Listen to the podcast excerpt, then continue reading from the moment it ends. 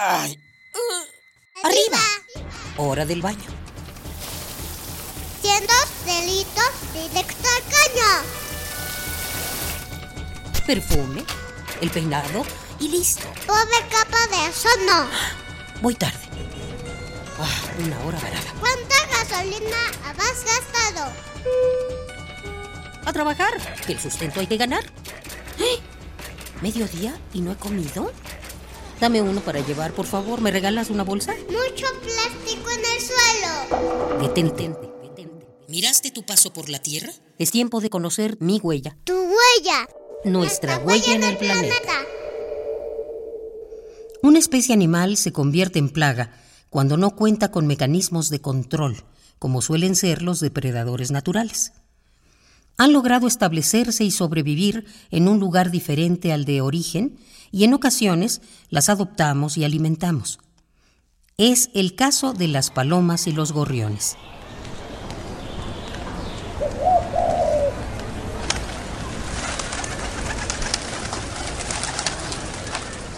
Como todas las tardes, la señora Gloria se siente en el parque para darle de comer a las palomas. A ella le gustan porque representan la paz. Lo que doña Gloria no sabe es que las palomas, junto con los gorriones, se han convertido en una plaga. La Columbia Libia daña con su excremento los monumentos y edificios de las ciudades.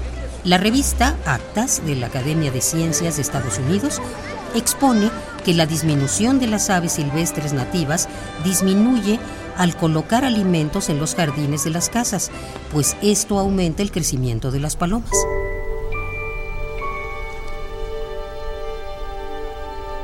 En Nueva Zelanda se llegó a una conclusión similar a raíz de un experimento. Durante un año y medio, los vecinos de una ciudad de este país se organizaron y dividieron en dos bloques. Uno que pondría alimento para aves en sus jardines y el otro bloque no. En la zona con comida había dos veces más gorriones y cuatro veces más palomas que especies nativas. Estas especies tienen la ventaja de ser generalistas, es decir, se pueden alimentar de una gran variedad de recursos. Así, otras especies que dependan de la presencia de cierto tipo de semillas, flores o insectos se encuentran en desventaja ante estas que pueden consumir hasta papas fritas. Las palomas y los gorriones terminan desplazando a otras especies. Por ello, es tan común verlos en nuestras ciudades, mientras que otras especies se vuelven escasas o raras.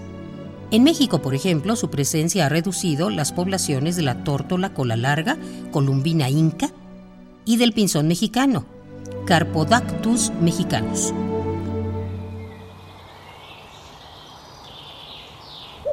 Las poblaciones de palomas representan un problema de salud pública, debido a que suelen estar parasitadas con ácaros que transmiten enfermedades y les sirven de hogar al menos a 40 tipos de virus, bacterias, hongos y parásitos potencialmente peligrosos para el ser humano y los animales domésticos.